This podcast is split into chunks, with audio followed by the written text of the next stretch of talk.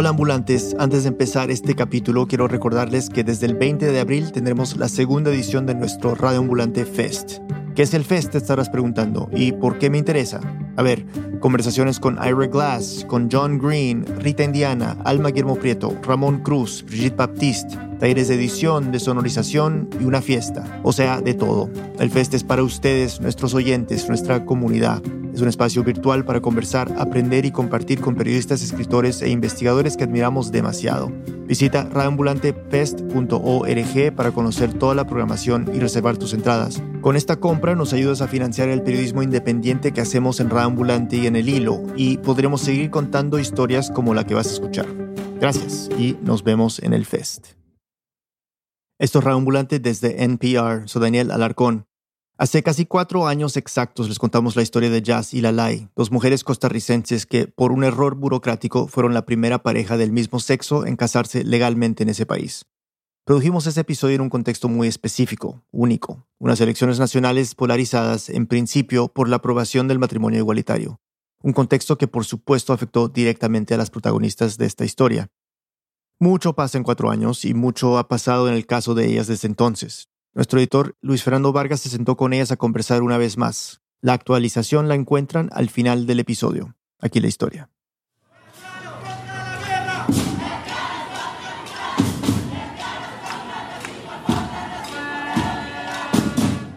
Eso fue el 9 de enero del 2018 en San José, Costa Rica, y lo que oyen es un grupo de más de 100 personas de la comunidad LGTBI. Están cantando Lesbianas contra la guerra, lesbianas contra el capital, lesbianas contra el racismo. Pero no era una protesta, sino una celebración. Estaban en la Fuente de la Hispanidad, un lugar simbólico porque es donde todo el mundo se reúne a festejar cuando gana la selección nacional de fútbol o después de una elección. Y es que más temprano ese mismo día, la Corte Interamericana de Derechos Humanos dijo que Costa Rica debía reconocer el cambio de nombre y de sexo en los documentos oficiales de las personas trans. Pero no solo eso, también pidió que se les garantice a las parejas del mismo sexo los mismos derechos que a las parejas heterosexuales, incluido el matrimonio. Este es Luis Fernando. El Estado de Costa Rica le había preguntado a la Corte cómo debía manejar las demandas de la comunidad LGTBI. Y como el país siempre ha seguido las recomendaciones de la Corte, había motivos para festejar.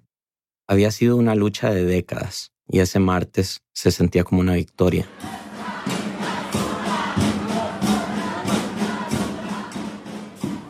Llegó un poco tarde al encuentro. Alguna gente ya se iba, pero todavía se sentía un ambiente alegre. Abrazos, gritos, tambores, banderas. Tomé una foto de las personas celebrando y la subí a redes sociales. Era un día feliz. Fue en ese momento que vi otra foto, ya sea hasta de la que quiero hablarles. La subió uno de mis contactos en Facebook que conocerán dentro de poco. Es una selfie en blanco y negro de dos muchachas sonriendo. Una ve hacia la cámara y la otra mira a la distancia. Estaban ahí mismo, en la hispanidad. Un hashtag acompañaba la foto. Se leía, ya no vamos a la cárcel.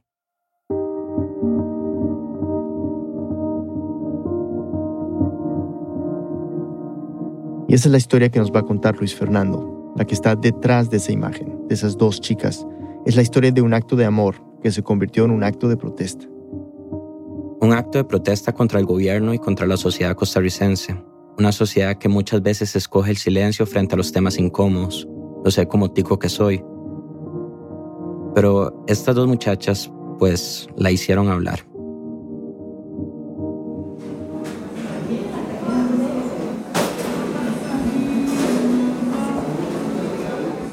Las mujeres de la foto se llaman Yasmín Elizondo y Laura Flores Estrada, pero las conocen como Jazz y Lalai.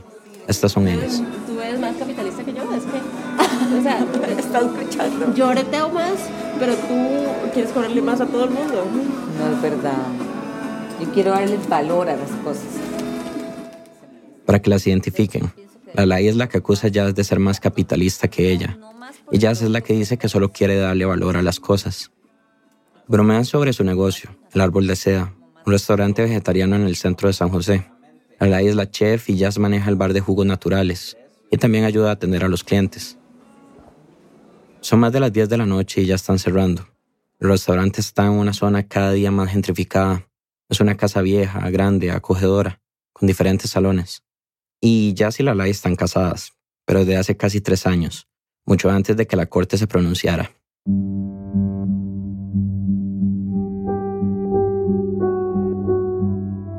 Todo comenzó en el 2014.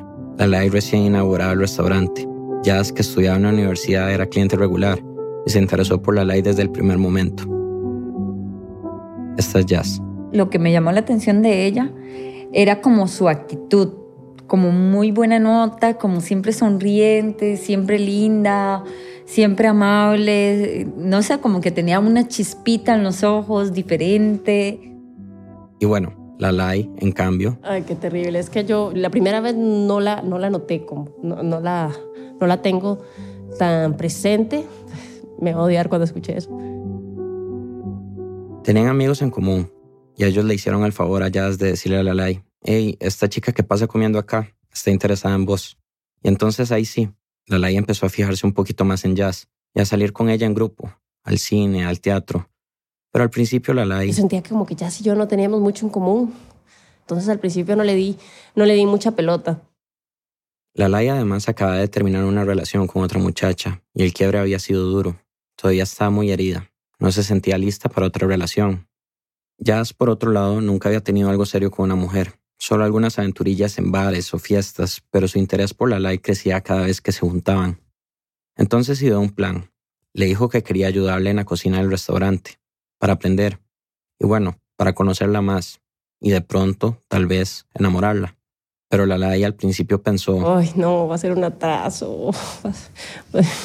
y qué pereza, voy a tener que parar y voy a tener que estar enseñándole cosas. Y me da mucha pereza, de hecho. Aunque la Lai terminó aceptando y ya resultó ser una excelente ayudante, rápida, cumplida, eficiente. Es difícil encontrar gente así. Entonces la Lai se fue abriendo poco a poco estas jazz. Empezamos a conversar temas de política, de opiniones de conceptos del aborto, la iglesia, libros, películas, lo que sea, ¿me entiende? Como, y nos interesaba como la perspectiva de la otra. A mí me gustó mucho que es súper inteligente y mm, es buena en lo que hace, es apasionada con lo que hace. Tuvieron citas a solas y se fueron conociendo más. Después se dieron su primer beso y todo se movió muy rápido. Fue una conexión intensa. La relación de Jazz y Lalai es un ejemplo de cómo, extrañamente, dos personas que vienen de lugares muy distintos se encuentran una en la otra. Esos casos en que se mira al otro y se ve un reflejo. Lalai viene de una familia acomodada, mientras que Jazz no. Creció en una familia bastante humilde, pero las familias de ambas eran muy conservadoras. Tal vez la de Lalai un poco más, pues eran del Opus Dei. Cuando Lalai tenía 11 años, se obsesionó con una compañerita de su clase. Todos los días la llamaba, insistentemente, hasta que la mamá de su amiguita le prohibió hablar con ella. Y llegó el punto en que... Se corrió el rumor en toda la escuela de que yo era lesbiana, entonces cuando tenía 11 años no tenía amigos. ¿Y su mamá? Siempre tenía comentarios negativos para las lesbianas, o sea, me, tenía, me, me dijo que nunca jamás me hiciera amiga de una lesbiana porque era el peor tipo de gente. Su adolescencia fue una época muy dura. Creció estando sola, muy aislada de todos. Se obligó a salir con hombres, un poco buscando la aprobación de su mamá, pero realmente no conectaba con ellos.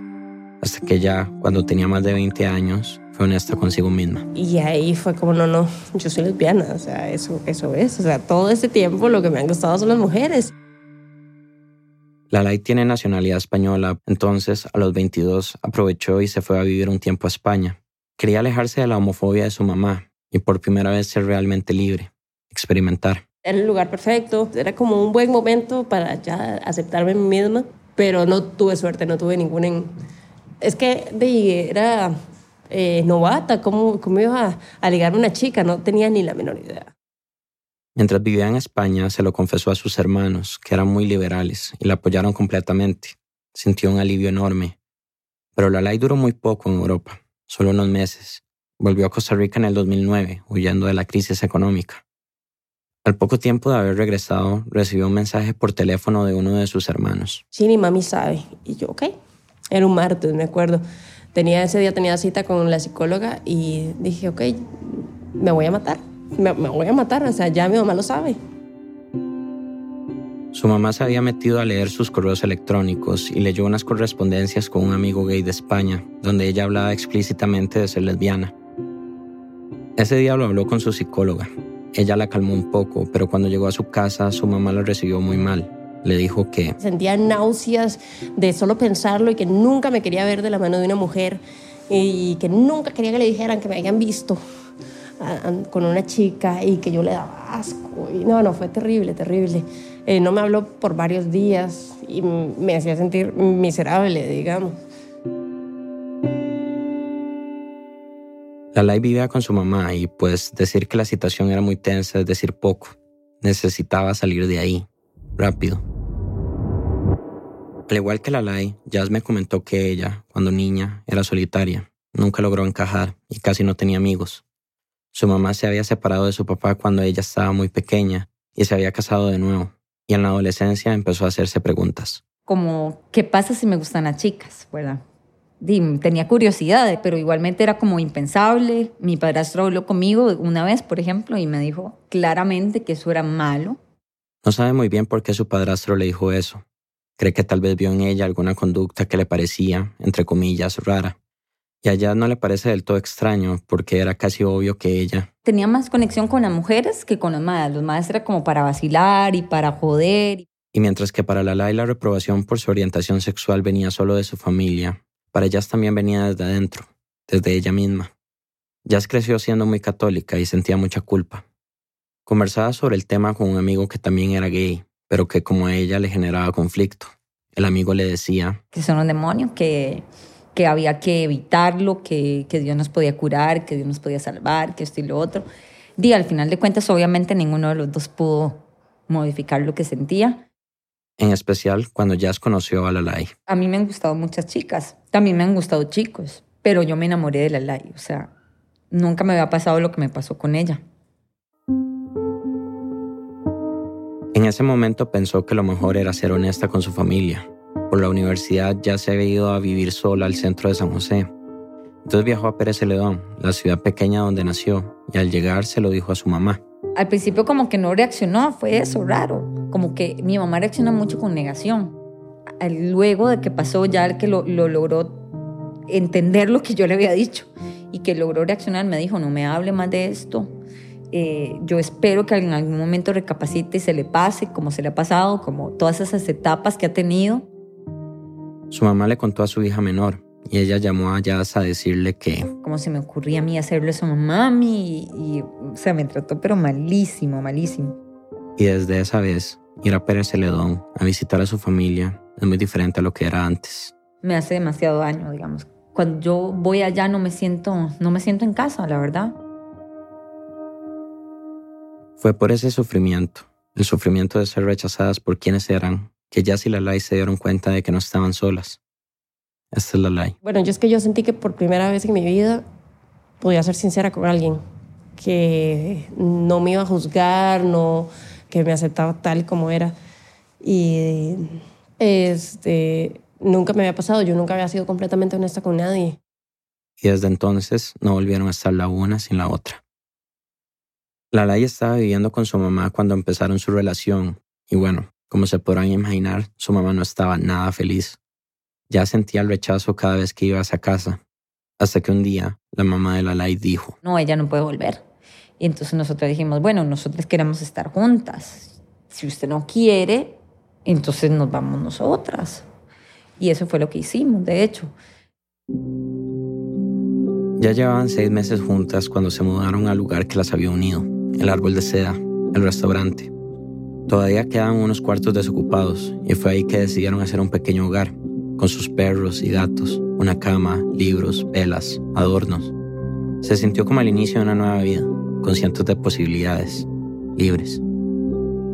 A los pocos días fueron a la Marcha de la Diversidad, que se hace cada junio para celebrar el orgullo de la comunidad LGTBI. Terminaron comiendo con varias gente que habían conocido durante la actividad, y durante la conversación surgió un dato curioso de Jazz. Desde que yo tengo 12 años, tengo un error en la cédula, dice masculino. Entonces, después de mi primera cédula de menor, todas, o sea, todos los registros que yo tengo de papeles, dice masculino. Pero a ella nunca le importó. Para corregir el sexo en esos documentos hay que llenar una solicitud en el registro civil y en algunos casos llevar un dictamen médico que corrobore el sexo real. Era mucha molestia y allá nunca le habían puesto problema para nada, en ningún lado. El reglamento del registro civil dice que cuando un funcionario se dé cuenta de un error, debe empezar el proceso administrativo para corregirlo. Pero la persona que le dio la cédula de mayores a Jazz no lo hizo, a pesar de que es obvio que ella no es hombre. Entonces, cuando la gente con la que comían oyó este cuento, pues se emocionaron. Mucho. Dijeron como, pero es que pero casarse. Y yo, sé, ya le dije eso. Y sí, insisten que, que no se puede. La ley ya se lo había propuesto antes de esa conversación, pero ya no terminaba de convencerse de que podían hacerlo. Sin embargo, lo hablaron en grupo. Técnicamente, es decir, legalmente, eran hombre y mujer. Si encontraban a un notario dispuesto a ayudarlas, podrían intentarlo. Y ambas reflexionaron. Sabían lo que querían, una vida juntas. Entonces, ¿por qué no? Y al final quedamos en que sí, vamos a, vamos a hacerlo, vamos a hacerlo. Decidieron esperar un mes para pensarlo bien, pues... Tampoco la idea era mantenerlo en secreto, porque podríamos haberlo mantenido en secreto y pasar como cualquier pareja heterosexual. Pero no, no, es que tenía que ser público. La gente tenía que saberlo. Estaban desafiando el concepto de familia que planteaba la ley de Costa Rica y parte de la sociedad. Sí sabíamos que se iba a armar, se iba a armar algo, ¿verdad? Sí sabíamos que, era un acto político, que además estábamos exigiendo algo exigiendo igualdad, tener los mismos derechos que las parejas heterosexuales, no más, no menos. Pero el hermano mayor de Lalai, que es abogado y ha sido diputado, fue uno de los primeros en advertirles que tenían que tener mucho cuidado. Fue como, ok, piénsenlo bien, ¿verdad? Nos dijo que se nos iba a tirar encima un montón de gente conservadora, este, nos dio miedo, nos retractamos en ese, eh, en ese mes. Como, no, no, la verdad es que ya no quiero hacerlo porque el Código Penal dice que puede haber una sentencia entre seis meses y tres años de cárcel para los que contraigan matrimonio sabiendo que existe un impedimento legal. Y el Código de Familia costarricense es muy claro. Dos personas del mismo sexo no se pueden casar. Estaban en una situación compleja, donde todo era incierto, porque no sabían si el Estado costarricense las trataría acorde a su cuerpo o a lo que estaba en los papeles. Pero bueno, las condiciones eran tan inusuales, tan extraordinarias, que después de pensarlo bien, finalmente. Nosotros dijimos, sí, la verdad es que tenemos una oportunidad, ¿por qué no hacerlo? Tal vez funcione. Empezaron a buscar notarios. Todos la rechazaban de primera entrada, pero una amiga les dio el contacto de este señor. Me llamo Marco Castillo Rojas, soy abogado y notario y he sido eh, y soy activista por los derechos LGBTI desde hace más o menos unos 30, 31 años. Marco es bastante conocido en el ámbito del activismo porque ha fundado y liderado varias organizaciones. Pero Jazz y Lalai no sabían quién era. Ellas no andan metidas en esos grupos. Entonces lo llamaron y le dijeron que querían casarse legalmente. Marco nos dice, pero es que no se pueden casar, dos mujeres no se pueden casar. Y yo, espere, escuche, me para el carro. Y yo, es que ella tiene la cédula y dice masculino. Y yo no tuve dudas en casarles porque eh, el papelitos mandan, ¿verdad? o sea, como que nos dijo, bueno, pero eso está prohibido ante la ley, ¿verdad? Se lo saben, pero eh, si todos los papeles están bien, pues yo me mando, hagámoslo. Yo estaba casando un hombre y una mujer. Un notario no tiene por qué, no sé cómo decirlo, desnudar a una persona para ver qué sexo tiene. Yo he casado no sé cuántas parejas, 100 o más, y yo nunca me he puesto a decir, a ver, revisarle los genitales a nadie. Y entonces el maestro dijo, sí, está bien, son, vea, entonces sí, no hay ningún problema, yo, la, yo las caso, eh, serían 100 mil colones y yo no sé qué cosas, ¿verdad? Y, y listo. Hicieron la boda en el restaurante. Fue un sábado de julio del 2015, en la noche. Invitaron a cerca de 25 personas. No invité a nadie de mi familia porque obviamente nadie iba a querer venir. La Lai, en cambio, todavía mantenía contacto regular con su mamá a pesar de las tensiones entre ellas, y ahí estuvo, puntual, apoyándola. Lalai preparó la comida y ya la decoración. Fue sencillo, íntimo. Cuando terminaron el papeleo con el notario, Jazz y Lalai le dijeron a los invitados que tenían que mantener el secreto por lo menos un mes, porque eso era lo que duraba el matrimonio en inscribirse que por favor no dijeran nada, porque esto era, por, por, el momento era, podía ser un delito. Y Marco nos enseñó los artículos que estábamos violando, todo. Ese supuesto mes de silencio se convirtió en tres meses, pero no por el error en el sexo de Jazz, sino por la nacionalidad de la ley, porque el trámite de inscribir un matrimonio con alguien extranjero es un poco más complejo. La ley se metía casi todos los días al registro a monitorear cómo iba el trámite, hasta que el 27 de octubre del 2015 finalmente se procesó el matrimonio. Ahí estaban, marido y mujer, en la pantalla. La ley estaba emocionadísima y quería contárselo a Jazz, pero ella estaba en la universidad y no, no, no, contestaba el teléfono, no me contestaba y era como ya somos esposas y no puedes enterarte. La Lai se fue a buscarla. Ese día estaba lloviendo fuerte. Llegué con cinco litros de agua más, ¿verdad? Y me, me acuerdo, llegué con la mochila ahí y, le conté. Era como no lo, no lo podíamos creer, ya, éramos, ya estábamos casadas. Lo primero que se les ocurrió fue contarle a Marco, escribieron un mensaje. Yo le digo, ¿y ahora qué hacemos? ¿Qué, qué, qué, es lo que sigue? Y me dijo, nada, me dijo, ahora nada más a disfrutar la luna de miel. Y es que esa luna de miel iba a incluir a todo el país. Una pausa y volvemos. Este mensaje viene del patrocinador de NPR, Squarespace, la plataforma para establecer tu presencia en línea y administrar tu negocio. Crea videos de calidad profesional sin esfuerzo la app Squarespace Video Studio te ayuda a hacer y compartir videos atractivos para contar tu historia, crecer tu audiencia e impulsar tus ventas. Visita squarespace.com/npr para obtener una prueba gratuita y cuando estés listo para lanzar tu página, usa el código NPR para ahorrar 10% en la compra de tu primer sitio web o dominio. Este mensaje viene del patrocinador de NPR, CarMax. Imagina comprar un auto a tu manera, en línea, desde la comodidad de tu hogar en persona en el lote o una combinación de ambos. CarMax te permite elegir cómo comprar. Incluso llevan tu auto a la puerta de tu casa en mercados selectos. Y sin importar cómo compres, CarMax te tiene cubierto gracias a una garantía de reembolso de 30 días o 1500 millas. Conoce más y empieza a comprar en carmax.com. CarMax, reinventando la compra de autos. Este mes en Lupa, nuestra aplicación para aprender español, presentamos las historias de cuatro mujeres indígenas que decidieron desafiar el status quo y crear mejores futuros para sus comunidades. Descarga Lupa en tu móvil y escucha cómo la boliviana Lidia Guayas demostró que la cima de las montañas también les pertenece a las mujeres aymara. Conoce la lucha que dio la hondureña Berta Cáceres hasta el último minuto de su vida para proteger un río sagrado para el pueblo lenca.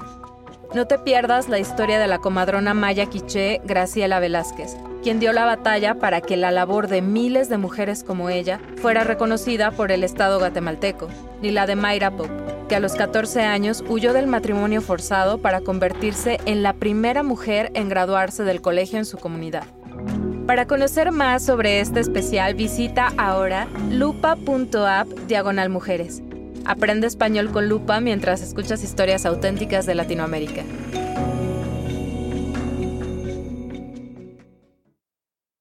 Antes de la pausa, Jazz y Lalai habían aparecido inscritas en el registro civil como marido y mujer. Era el primer matrimonio entre una pareja del mismo sexo en Costa Rica, algo histórico, pero menos de 25 personas lo sabían.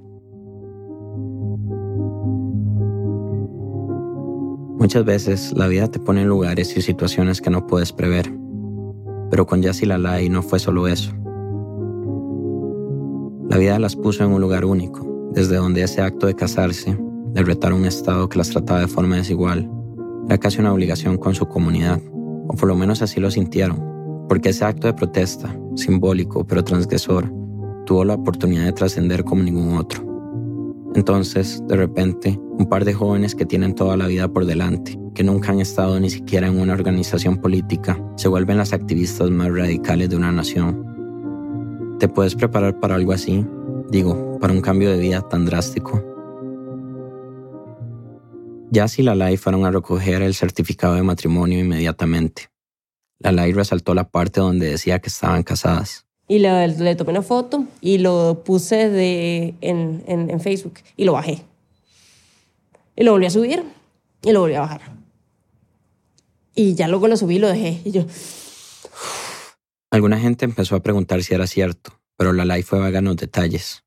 Un par de días después, una amiga de ellas les dijo que Fernando Francia, un periodista de la cadena Telesur, le había preguntado si el documento era legítimo, y le dijo que estaba muy interesado en cubrir la noticia se pusieron en contacto y programaron una entrevista. La nota se publicó el 4 de noviembre del 2015, temprano en la mañana. Otro asunto, en Costa Rica un matrimonio entre mujeres tuvo lugar semanas atrás. Eh, la particular situación en ese país centroamericano aviva el debate sobre la unión igualitaria en ese país. Ampliamos con Fernando Francia. Laura y Yasmín plantean que si ellas pudieron hacerlo por un subterfugio legal, todas deberían. Porque es absurdo que nosotros tengamos esta posibilidad y otras mujeres igual, en la misma condición que nosotros, no tengan los derechos. Y unas horas después... Llamó todo el mundo. Todo, todo, todo el mundo. O sea, llamó, todos los canales, todos llamaron. Llegó el momento donde habían cuatro o cinco cámaras haciendo preguntas todas al mismo tiempo y nosotros ahí nada más respondiendo, o sea, sin, sin saber lo que estábamos respondiendo. Fue súper abrumador, de hecho ya como ya, ya no queremos recibir más medios. Y en eso llegó la extra y nos dice como, dice el registro que les va a anular el matrimonio, ¿cómo se sienten al respecto? Y yo como, ya, ya, se acabó, ya, váyanse todos, ya no quiero hablar nada, ya, váyanse, váyanse, váyanse. Y ya sea como, no, tranquila, tenemos que contestar. La Extra es un periódico nacional y la periodista se estaba refiriendo a las declaraciones que dio el director del registro civil, Luis Bolaños, cuando explotó la noticia. Este es Bolaños. Mañana mismo estaríamos iniciando un procedimiento para, para hacer la corrección en el asiento de nacimiento en cuanto al sexo de la persona. Bolaños, además, dijo que el error se dio por un problema de digitación en el 2003 y que habían fallado los controles de calidad de la institución. Miembros del Frente por los Derechos Igualitarios llegaron al restaurante esa noche. Y nos asustaron un montón, nos dijeron, madre, ustedes debieron informarse antes, debieron tener una estrategia política. Eh, incluso ustedes podrían tener consecuencias legales, están estos caminos, pero como que dijimos, bueno, eso es un camino, pero no es, es una posibilidad, nada más, no va a pasar. Y es verdad que no tenían una estrategia. Y no tenemos ni abogado, o sea, así, de, tontas, ¿me entienden? No planeamos todo eso. No dormimos bien esa noche. Y, entonces las dos pensábamos, pero ¿qué hicimos? ¿Qué hicimos? Metimos la pata, o sea, no debimos haber hecho esto. Y bueno, el peor escenario posible que les plantearon. Sí pasó. Todo eso que nos advirtieron pasó. El registro civil las demandó penalmente, y no solo a ellas, sino a Marco, el abogado que las casó, y a los dos testigos de la boda. Ok, nos vamos a tener que meter un poco en territorio de leyes, pero vamos a tratar de hacerlo lo más sencillo posible.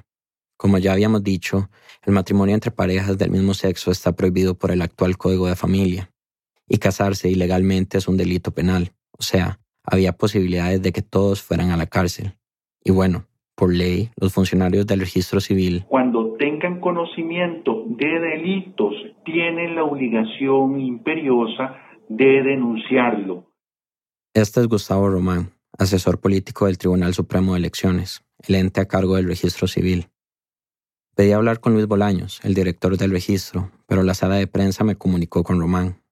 Al parecer, los funcionarios se dieron cuenta del delito cuando los medios sacaron las imágenes de las dos mujeres que habían logrado casarse, y no cuando recibieron los papeles y en pleno escándalo, los medios anunciaron que la entidad también abrió una investigación administrativa para determinar quién o quiénes del registro civil aceptaron los documentos de este matrimonio, ya que según aseguran, jamás tuvo que aprobarse dicha unión.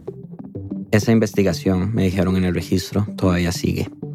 Pero hay algo específico que hizo el registro civil, algo que Jazz y la ley protestaron, y fue que a le corrigieron el sexo sin pedirle pruebas de que ella es mujer y sin avisarle.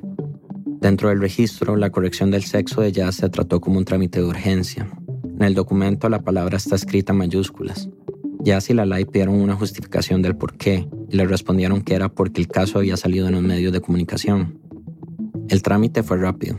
Ocho días después de que saliera la noticia, legalmente el sexo de Jazz ahora parecía como femenino. La eficiencia nunca antes vista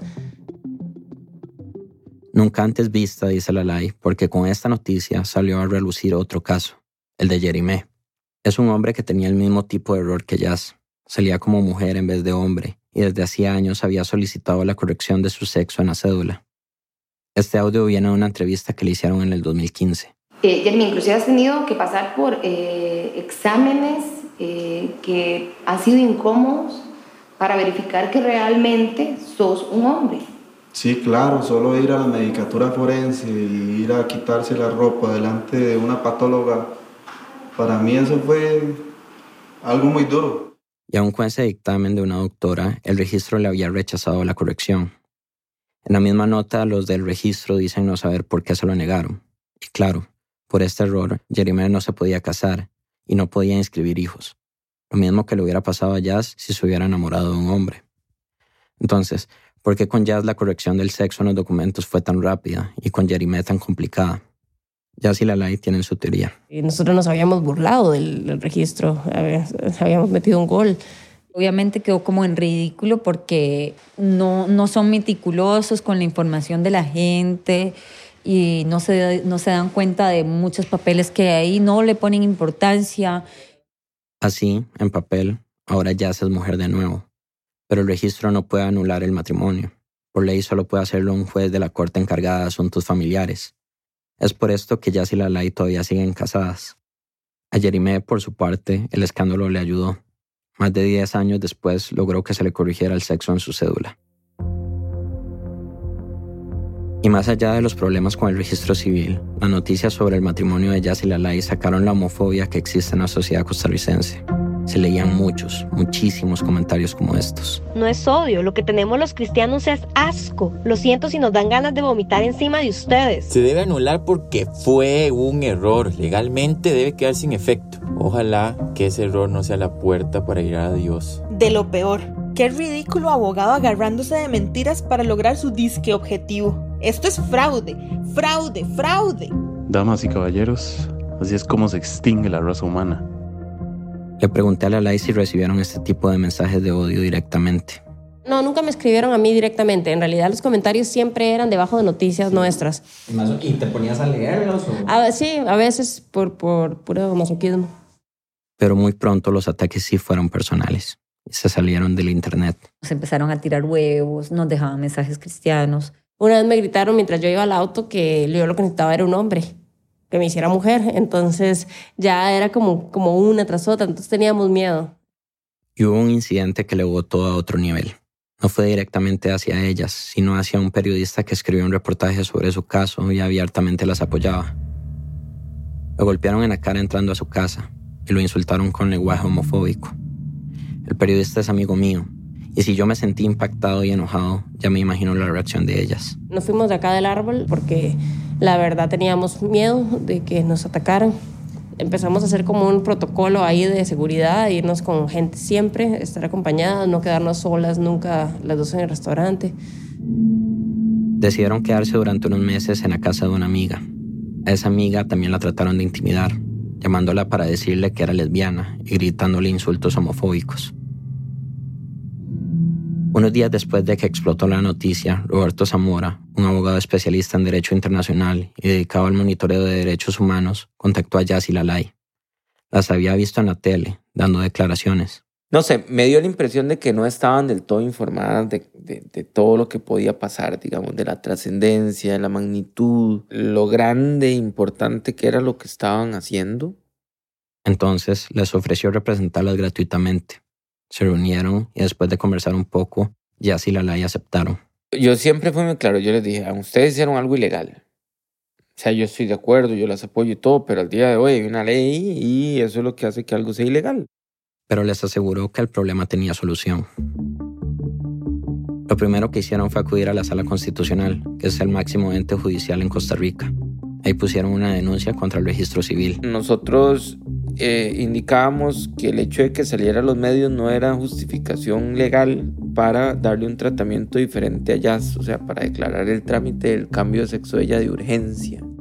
No estaban peleando el hecho de que se hubiera corregido el sexo de Jazz, sino la manera atropellada en que se hizo, porque según ellos, esto violaba sus derechos a no ser discriminada por su orientación sexual.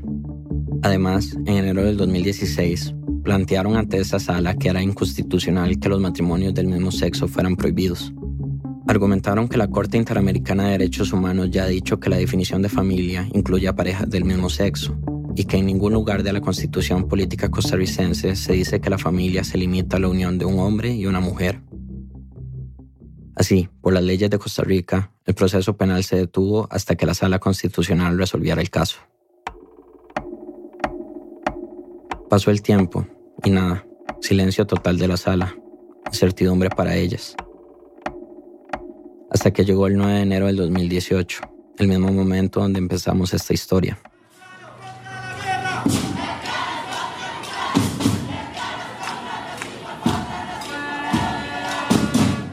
Ese día que la corte dijo que en Costa Rica debe aprobarse el matrimonio igualitario.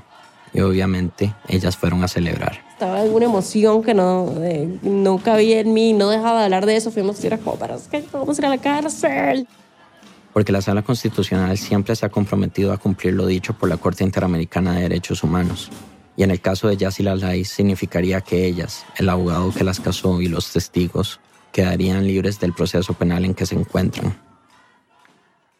Su abogado, Roberto, lo explica así. Si se tiene por entendido que se elimina la prohibición, entonces no tiene ningún sentido sancionar, porque eh, se habría mentido sobre algo que al final ya no era ilegal.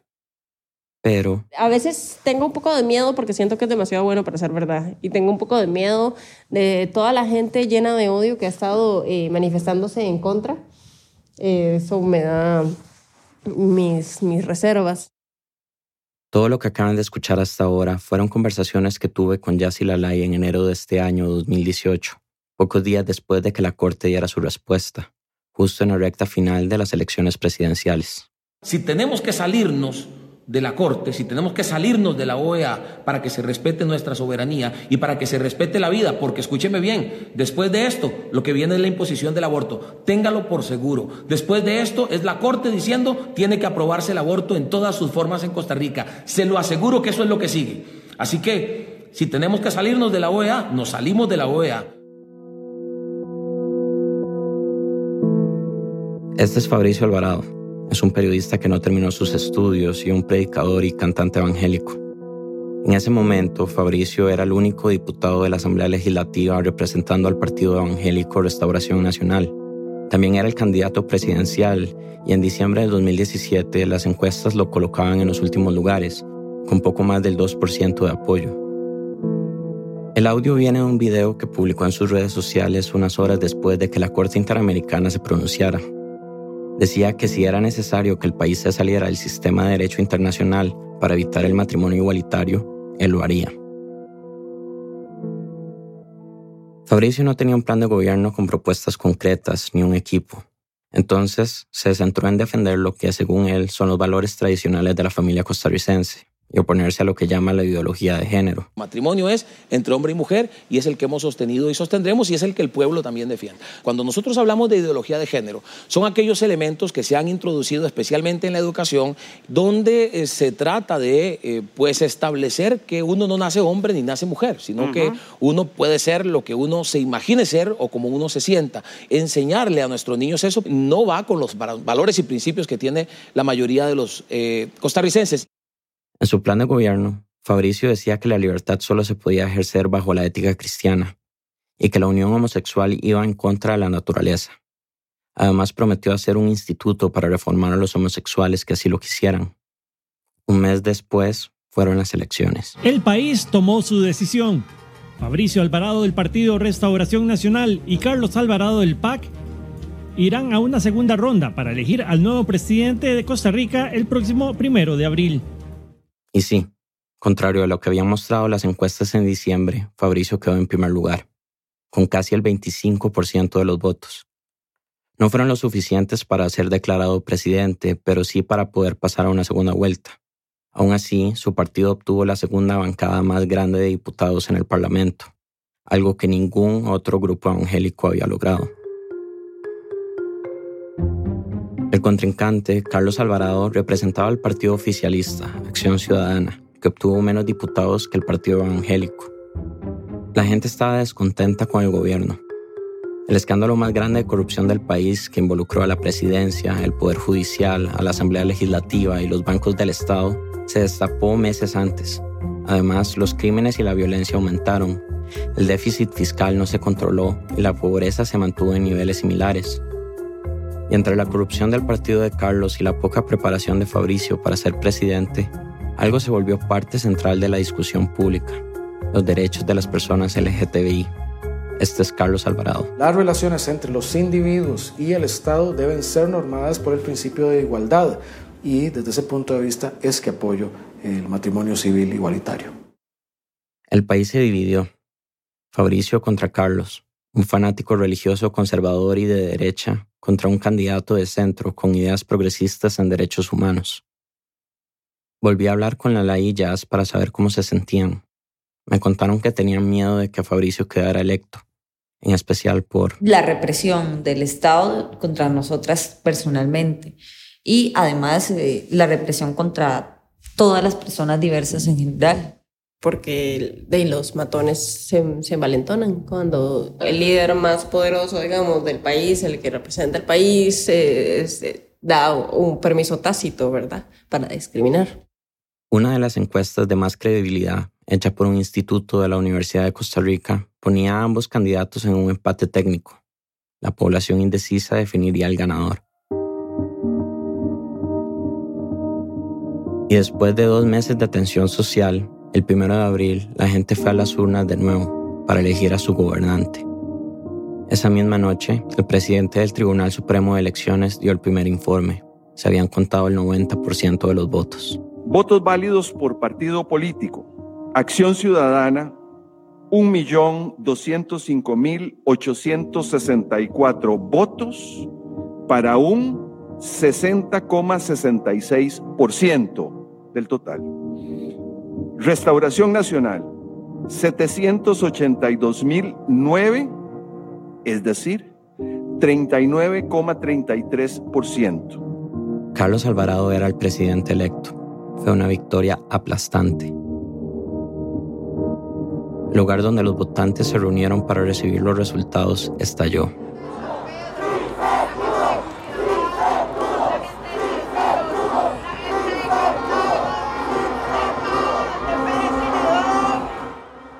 La laillas me contaron cómo vivieron ese momento. Fue todo de golpe, entonces fue todo muy... Eh, a mí me costó creerlo, la verdad me, me... Yo la verdad es que esperaba que fuera así, de hecho le dije a la ley que eh, tal vez fue una fantasía o no sé, pero yo, yo esperaba que ganáramos como 70-30.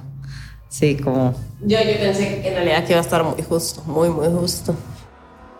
Fuimos a celebrar a la hispanidad, entonces eh, empezaron a tocar.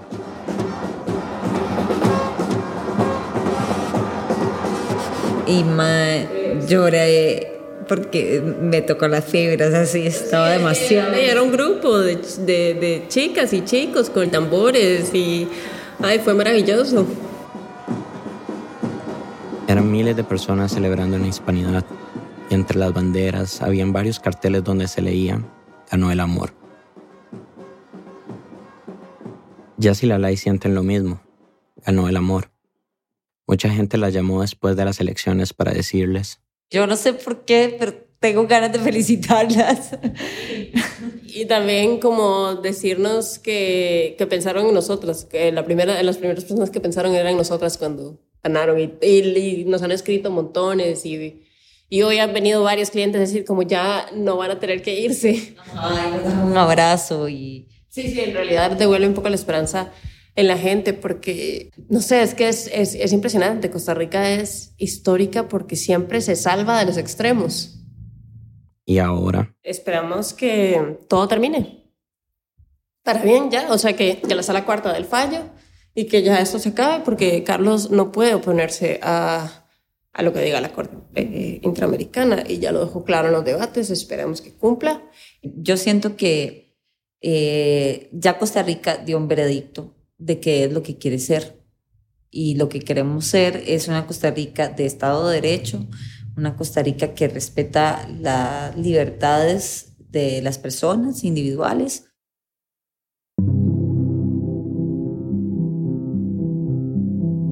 Después de toda esta historia, después de estos años que mezclaron angustia y felicidad, tenía una pregunta más. ¿Valió la pena? Ah, obvio. O sea, esto nos cambió la vida. Obviamente, incluso yo siento que somos como, como una idea, como una abstracción de Jazz y Lalai. O sea, incluso nos confunden. Muy gracioso. Y no solo ha cambiado sus vidas, sino ha cambiado la vida de otros. que cuando salió el tema de discusión, cuando salió nuestro caso, las familias costarricenses discutían, aunque se les saliera todo lo conservador que le dé la gana. Discutieron.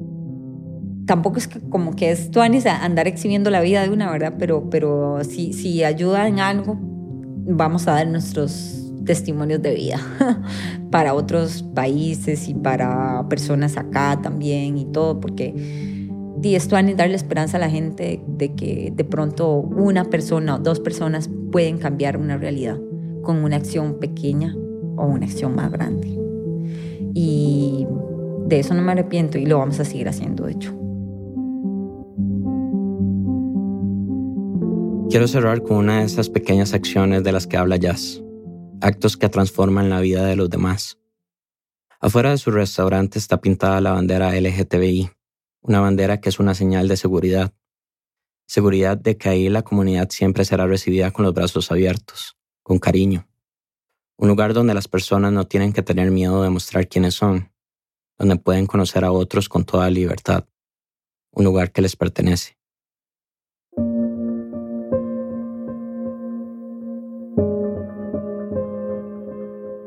Eso fue hace cuatro años. Entonces, ha pasado un montón de cosas, ¿no? Tantísimo no, ¿verdad? O sea, sí, porque... Por lo de la, situación del juez. Ajá, vamos contando eso. Las cosas son un poco complicadas, pero en resumen, la acusación penal se archivó en el 2019 y ya la oficialmente quedaron inscritas como el primer matrimonio entre personas del mismo sexo en Costa Rica. Pero en el 2020 quedó desinscrito el registro civil. Entonces sí, oficialmente no están casadas. Cuando publicamos el episodio, el proceso penal contra ellas estaba detenido, esperando a que la Sala Constitucional se pronunciara sobre la prohibición en el Código de Familia del matrimonio entre personas del mismo sexo. La Sala dijo en agosto del 2018 que la prohibición era inconstitucional. Listo. El matrimonio igualitario era una realidad. Un año después, en febrero del 2019, el juzgado penal dictó que la causa contra y Lalay no tenía razón de existir, porque ya no había un impedimento legal para que se casaran. Y pues en teoría ya habíamos ganado. En octubre del mismo año citaron a Jazz y Lalay como testigos en el juicio contra Marco Castillo por haberlas casado cuando el código de familia no lo permitía. Ellas fueron tranquilas. Ya no había delito, ya habíamos tenido sobreseimiento, entonces hablamos con completa libertad. Él sabía lo que estaba haciendo y él lo hizo por activismo. Él, o sea, Marco Castillo. Entonces él estaba feliz de afrontar lo que tuviera que afrontar porque di, era su orgullo, ¿verdad? Al final de cuentas. Nosotras fuimos, dijimos, sí, nos casamos, no, no mentimos, no, siempre fue así, no, toda la verdad. Pero el juez Francis Porra suspendió a Marco Castillo de ejercer como abogado durante 13 años. Y a la vez pidió al registro civil que desinscribiera el matrimonio de Yacila Lai y puso una medida cautelar para que no se pueda hacer nada al respecto. El registro tiene que hacerle caso al, al, juez porque jerárquicamente está en una posición más alta, a pesar de que no tenga competencias este juez porque es un juez notarial y no del juzgado de familia, que son los que se encargan de casos como este. La notificación de que se había anulado el matrimonio llegó en mayo del 2020, pocos días antes de que el matrimonio igualitario entrara a regir en Costa Rica.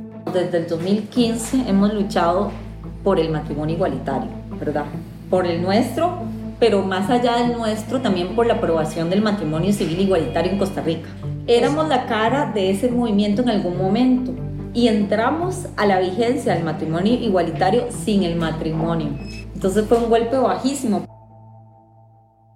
Ha sido muy frustrante porque ni siquiera sabemos qué va a pasar. sí, de hecho, y todavía pusimos el límite ya de que si no logramos recuperar el matrimonio, porque ya, ya han pasado dos años y medio prácticamente, y no, no hemos logrado avanzar, entonces ya este año nos casaríamos por tercera vez. Bueno, igual es Porque ya oficialmente el matrimonio igualitario está aprobado. Sí, pero nosotros no lo hemos hecho por todo lo que hemos construido en este tiempo, porque sería como, ni siquiera es como que estamos divorciadas, estamos como si no hubiera existido. en concubinato escandaloso. Exacto, y di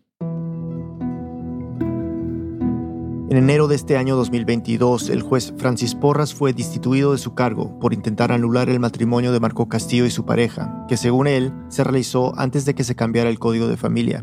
Según el fallo del tribunal, lo que hizo Porras fue un quebranto irreparable de la confianza que se le deposita a un juez de la República, porque como juez dio un criterio en contra del derecho al matrimonio entre personas del mismo sexo.